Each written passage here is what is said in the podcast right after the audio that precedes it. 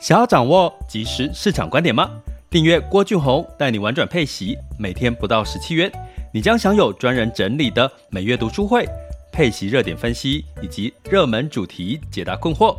不论你想通过基金、ETF、美股或台股打造你的现金流收入，我们都能为您提供支持。点选资讯栏的订阅链接，了解更多。让我陪你一起投资理财。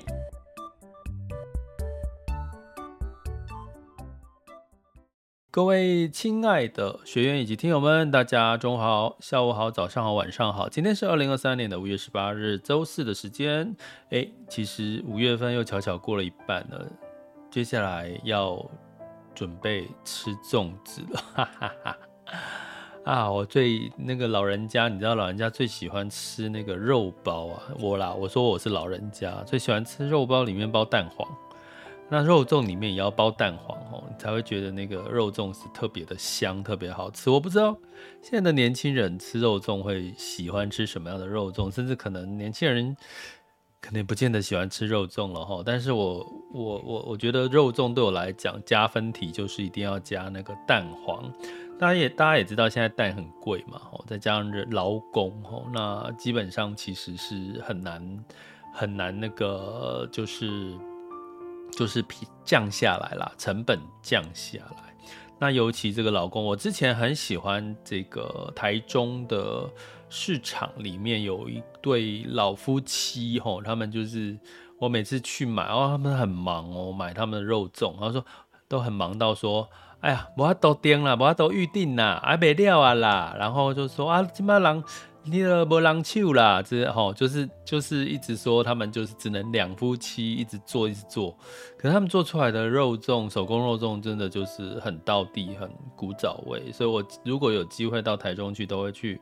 买他们的肉粽，甚至是他们还没有办法，哎、他们真的是两个老人家，是他们没有办法宅配哦，你打电话叫他宅配不行，你还要现场买自己宅配哦，他还不能帮你宅配哦。所以没办法哈，就是年纪大，可是你就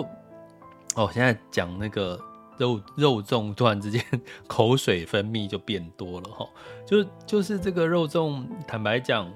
应应景哈，然后好吃的肉粽跟吃到难吃的肉粽，大家应该知道那个差别感受是差很大，吃到好吃的肉粽就觉得哦好幸福，那吃到你觉得啊这是什么东西的时候，就觉得就会觉得。嗯，很想骂脏话，对不对？所以基本上，我觉得未来的饮食文化也是啦，就是越来越这个手工的啦，或这个老人就是年纪大的在做的传承哈，一代一代传承，它的很多的这个味道可能会慢慢的改变哦，所以很多事情回不去了，哈哈哈。但是回不去。也没有关系啊，其实人总是要一直往前走的哈。有时候常常就是把很多事情放在心里面。我常说啊，就是因为我之前自己第一次经历过周遭的这个这个朋友家人过世的时候呢，其实其实第一时间其实是很难接受的哈。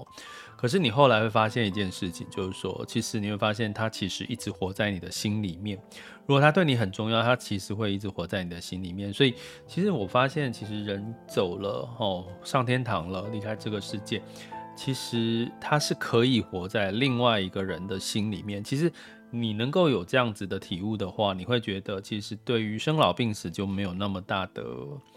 那么大的在乎啦，因为很多事情真的回不去了。好，刚刚我们讲的，从人力，从这个很多的古早味的味道回不去。我跟各位讲一件老实话哈，现在我几乎看很多 YouTuber 啦，很多美食介绍都在介绍蛋饼。我常讲蛋饼这件事，可是大家知道，因为我小时候，我我家小时候就是开早餐店。所以蛋饼我也会，我就是小时候帮，就是在家帮忙，就是念完书回来或者休假的时候帮帮妈妈，就是这个煎蛋饼哦。那我煎煎煎煎，我就觉得蛋饼不就是这样嘛？我们小时候从小吃到大，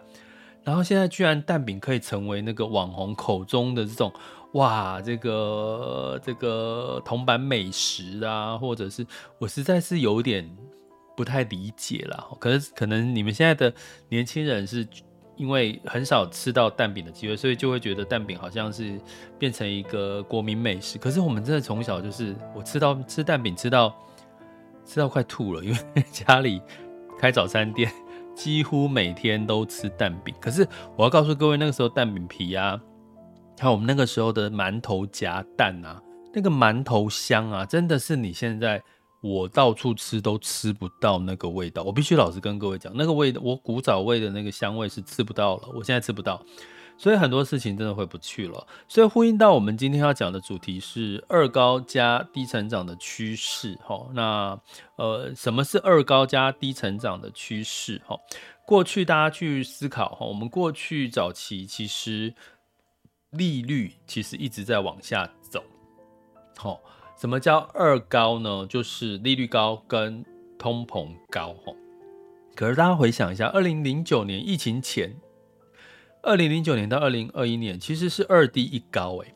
其实利率是低的。大家有印象的话，疫情前其实利率是低的，然后通膨是低的。好，至少以台湾来讲，哦，甚至这个很多，你看美国基本上是利率非常低的，可能一个一个 percent 不到。日本更低，负利率，我们之前是不是在常有印象的话，常常在讲是日本跟欧洲的负利率，哈。那可是，在低利率的情况下，会带来什么？高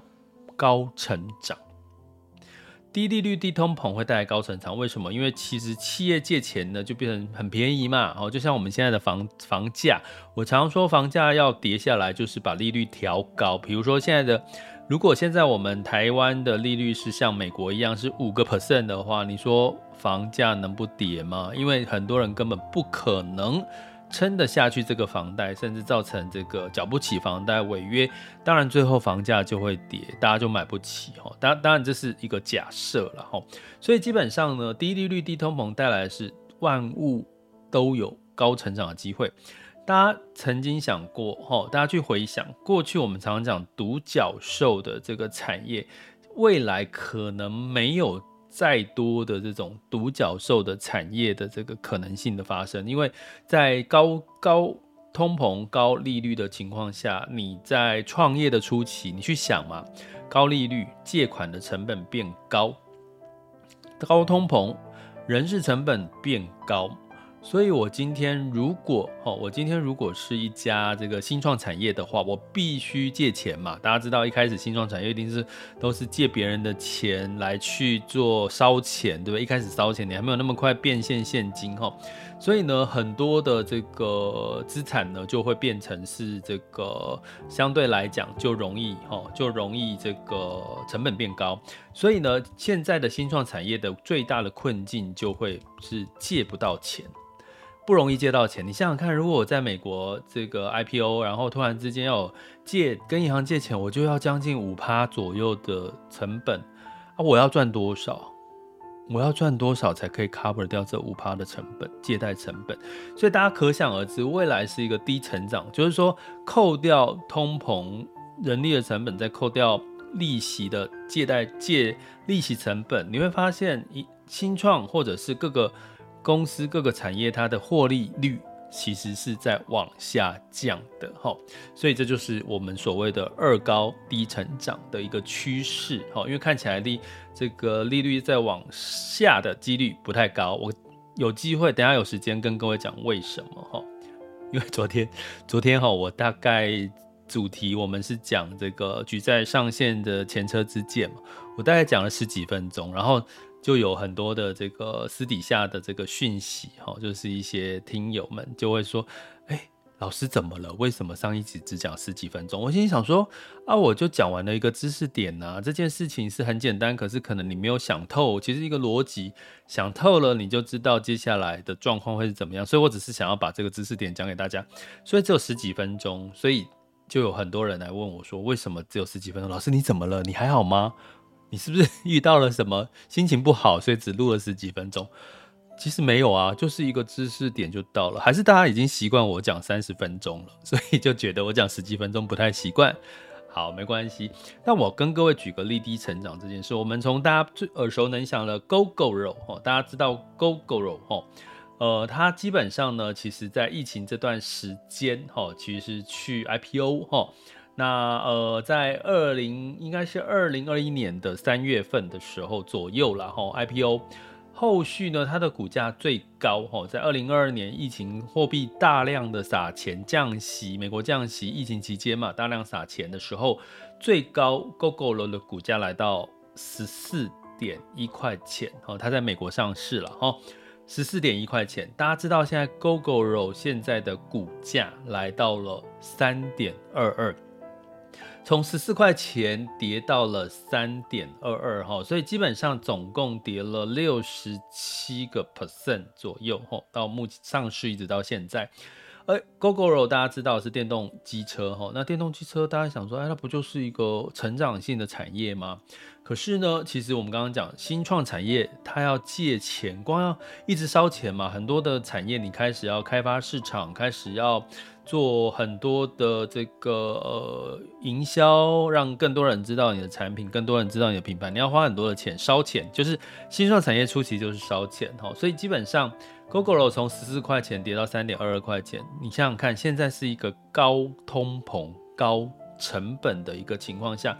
其实它新创产业要借钱真的是。很辛苦，难上加难，再加上它短一开始的获利不是那么的快速，那么的明显的话，那低成长的带来的是市场就会觉得，哈，你 Gogoro，我看的是你的成长潜力，我特斯拉看的是你的成长潜力。如果你的成长过程当中其实应该有爆发性的获利机会都没有的话，低成长，二高再加上低成长，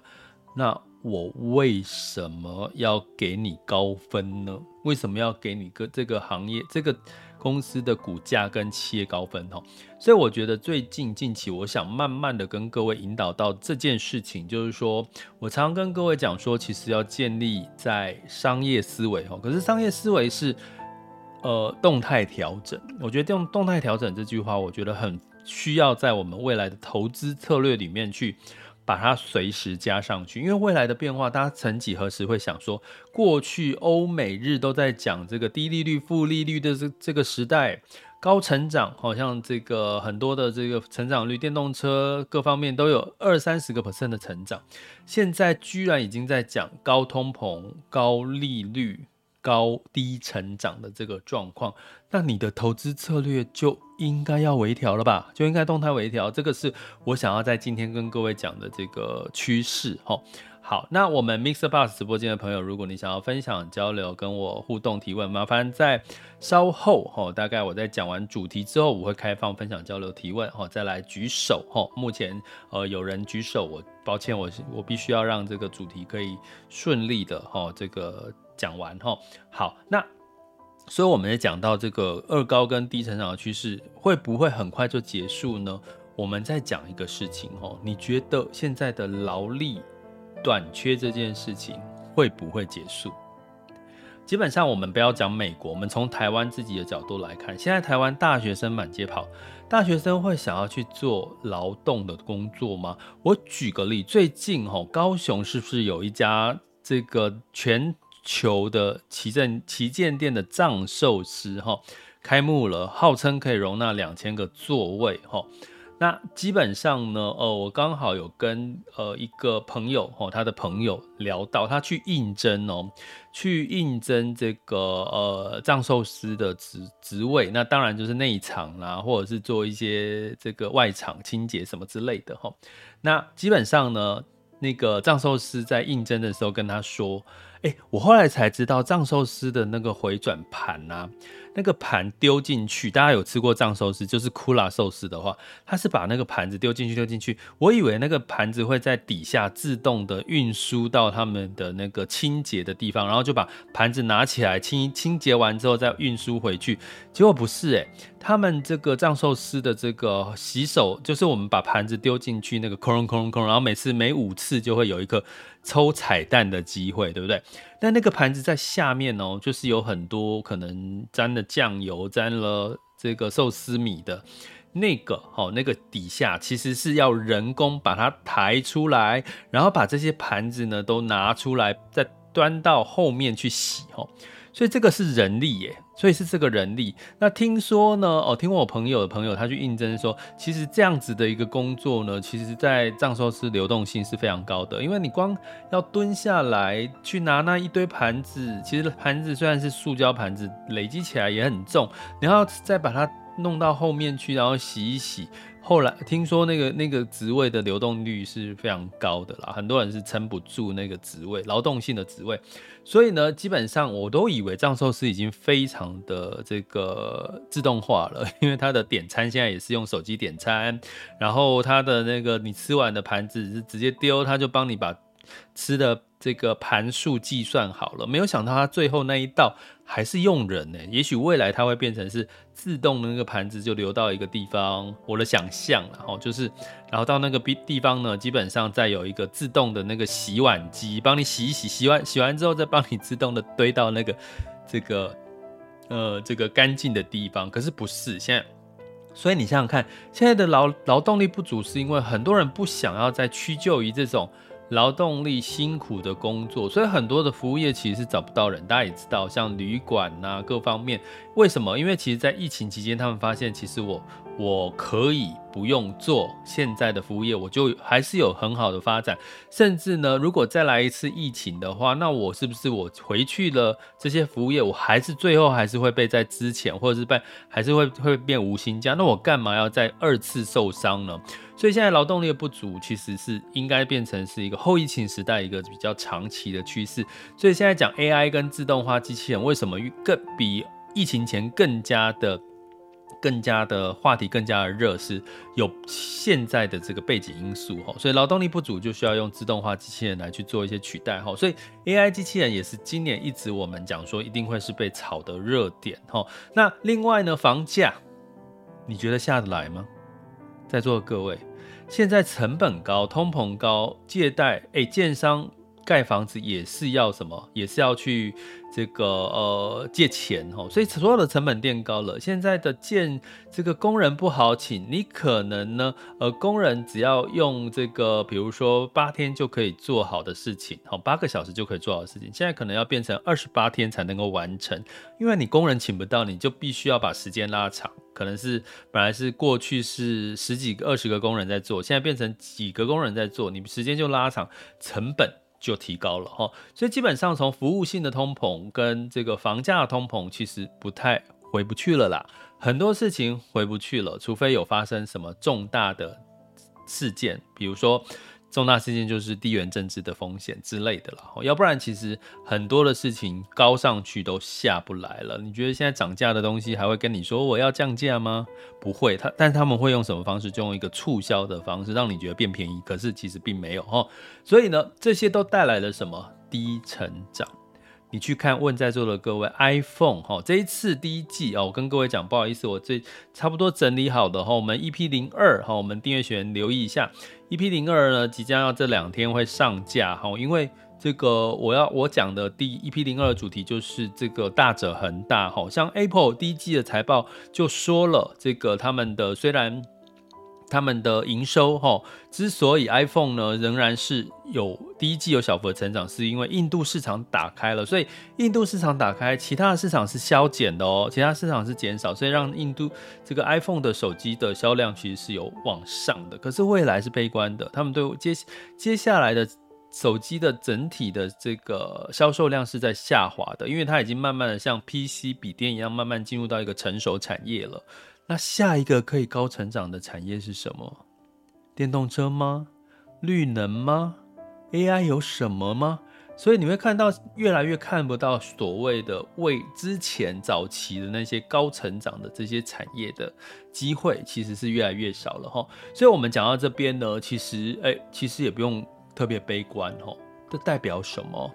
代表我们在这个频道里面讲的玩转配息的主题，所谓的以息养股哈。核心资产加卫星资产，我觉得其实更应该要被提出来，甚至怎么去优化它。哈，第一个，我们讲以息养股的核心资产的部分，就是我们常常讲说，以通常会被列入高股息啦的股或者是债，通常会是比较优质的股债。哈，不管你是主动式的基金或者是被动式的 ETF，他们一定都是会挑一些，一定至少会有筛选过嘛。哈。所以某种程度，大者恒大呢，就很适用在核心资产的配息资产里面。哦，像这个巴菲特，我们在前阵子前几集的巴菲特股东大会有提过，巴菲特真的很爱苹果。哦，他在第一季仍然加码了苹果 Apple。哦，他说了一句话，说什么呢？他说。就算是你有了一台车，你可能不会买第二部车，可是你一定不会不买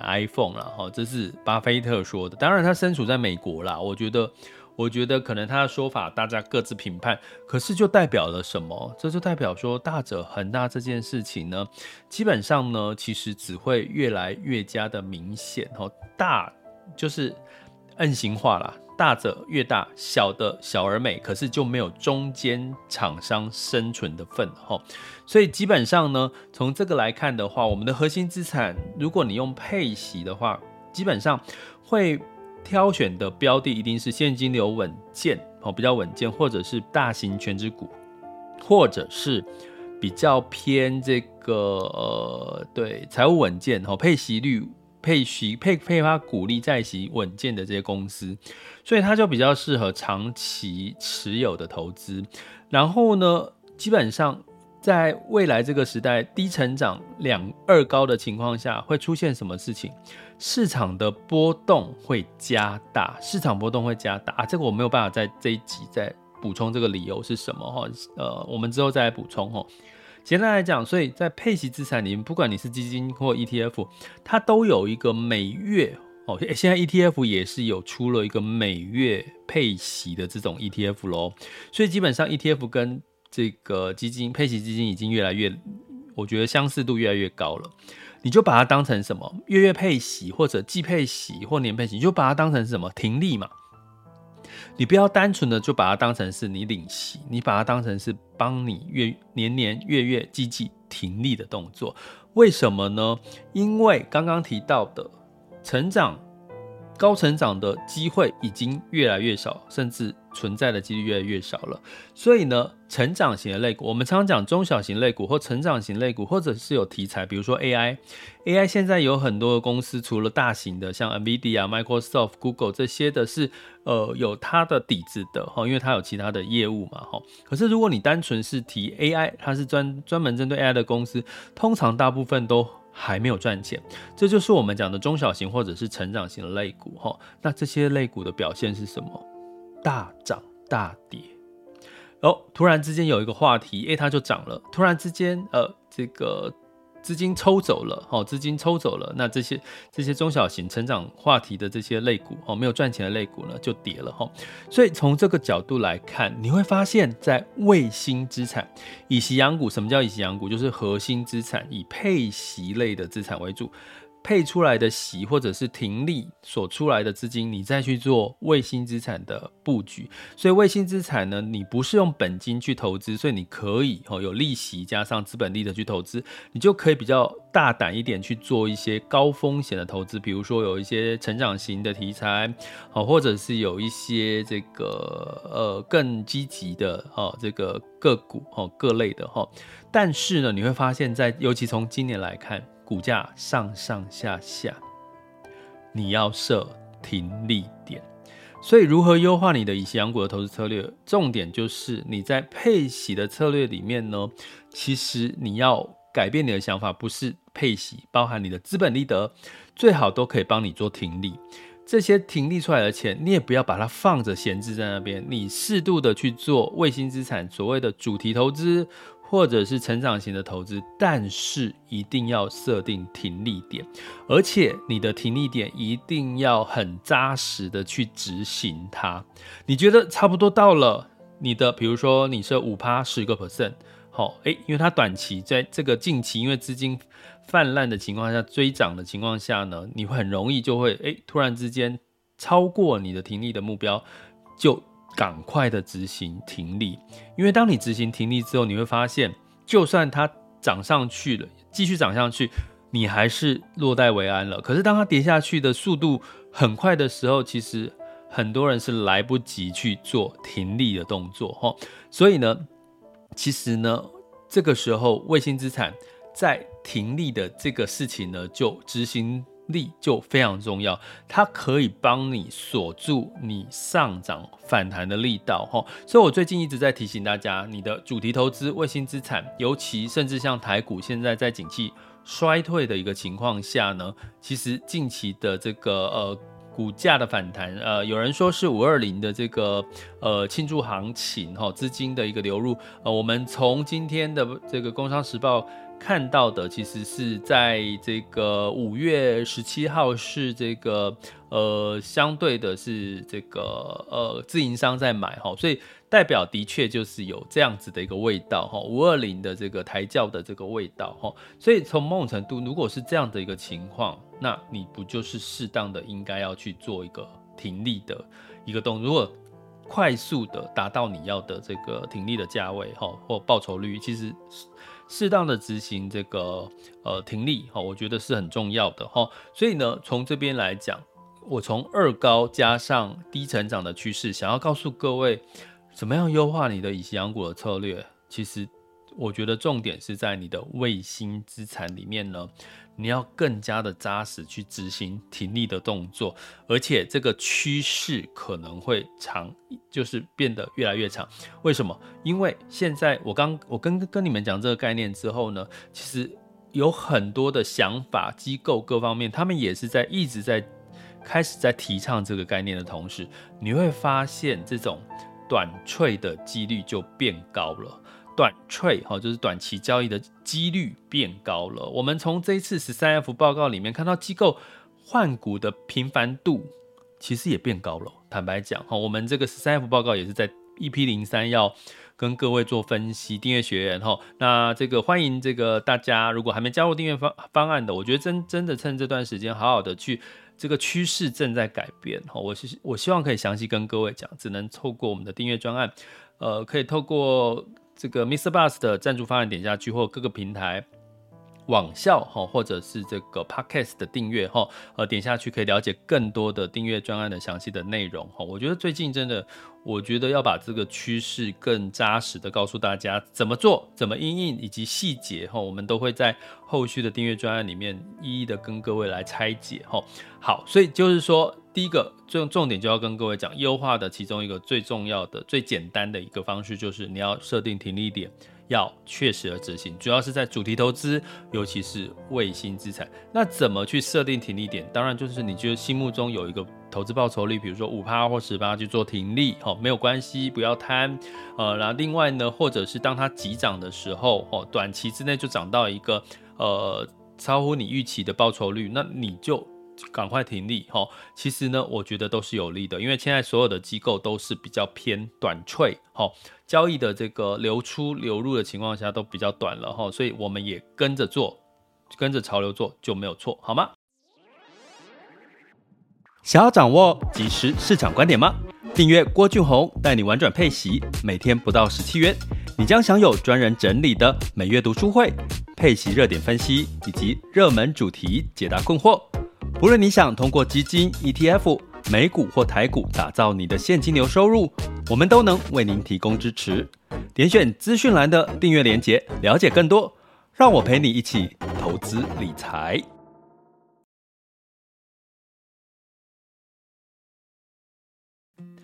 好的，接下来进入二零二三年五月十八日的全球市场盘势轻松聊。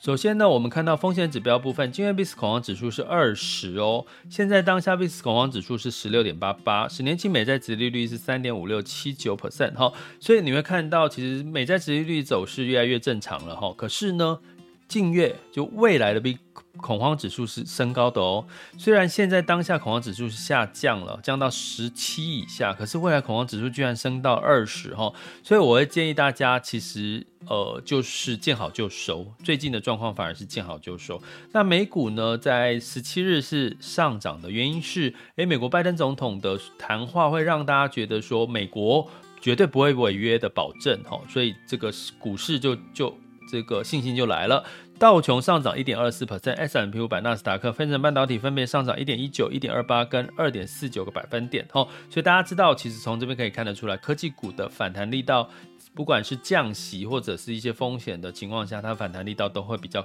高，哈，哦，比较大啦。比较高，不是高是大哈。那欧股呢？因为是在这个相关的这个呃谈话之前哈，呃就结收盘了，所以欧股呢在消化这些负面情绪的情况下，普遍是小跌。泛欧六百下跌零点一五 percent，德法英分别下跌零点三四、零点零九跟零点三六个百分点哈。那在雅股呢？当然，其实除了台股哈，在昨天其实是周二、周三的时候呢是。大涨了一点六 percent，那这个今天也不遑多让，那第二个哈，就是比涨幅比较漂亮，就是日经二二五哈，上涨零点七九 percent。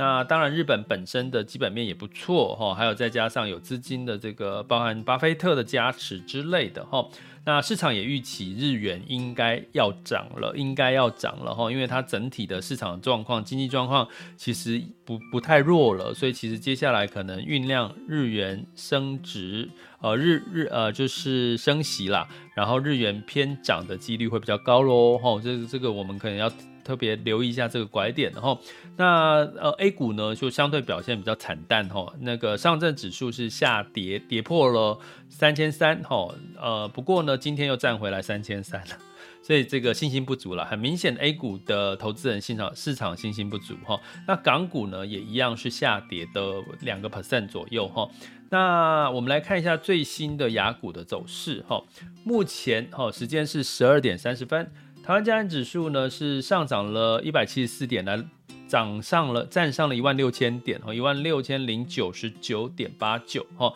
早盘涨得更猛哦。那现在是涨幅是一点一 percent。那台积电呢是上涨了到了五百二十九块钱，呢上涨了幅度是一点九三 percent。所以呢，其实台积电的确。整个拉抬之后，带动了电金的双涨，哈，所以，呃，你说是五二零行情吗？哎，其实应该从这两天的走势来看，其实是有这样的味道。柜买指数，哈，中小型就没有表现那么好，哈，柜买指数是上涨零点五一 percent。那今天呢，哎，一样，哈，在这个美国的这个举债上限似乎有一些眉头的情况下，恒生指数上涨一点一一 percent，恒生科技上涨一点七三 percent。上证指数上涨零点七八 percent，深圳指数上涨零点二五 percent。哈，那上上证刚刚提到又站上了三千三，来到三千三百零九。哈，所以基本上 A 股其实是基本面有在复苏，可是信心不足。哈，那能源的部分，哈，能源部分呢，基本上就是整体的这个就上涨嘛，因为债务违约如果真的。通过我们刚刚提到，大家可以回看我们回听我们上一集 Podcast 有讲到债务违约的前车之鉴，吼，就是它的这个前后的变化。七月份的交割布兰特原油期货是上涨零二点七 percent，到七十六点九六美元每桶。呃，黄金的部分，哈，六月交割纽约黄金期货是下跌零点四 percent，来到一千九百八十四点九美元每盎司，哈。那一方面呢是这个呃美元稍微升值，第二方面其实这个避险的情绪有稍微减缓了，哈。我们从 VIX 恐慌指数的下降可以看出端倪。那汇市部分，美元指数来到一百零二点八八三二，美元兑换台币是三十点八，美元兑换人民币是六点九九七六，美元兑换日元是一百三十七点六三。所以我们可以看出，其实这个违约的乐观情绪，哈，让美元稍微反弹，哈。所以你有看到美元兑换台币又来到三十点八，哈，其实算算是美元持续贬，哈。大概都维持贬值弱势的情况，所以你说是外资大幅度去买带动台股的涨势吗？还不如说是内资在庆祝五二零行情哈。所以，我们从汇率的变化，大概也可以稍稍的看出一些端倪哈。好，这里是郭俊宏带你玩转配息，给你及时操作观点，关注并订阅我，陪你一起投资理财。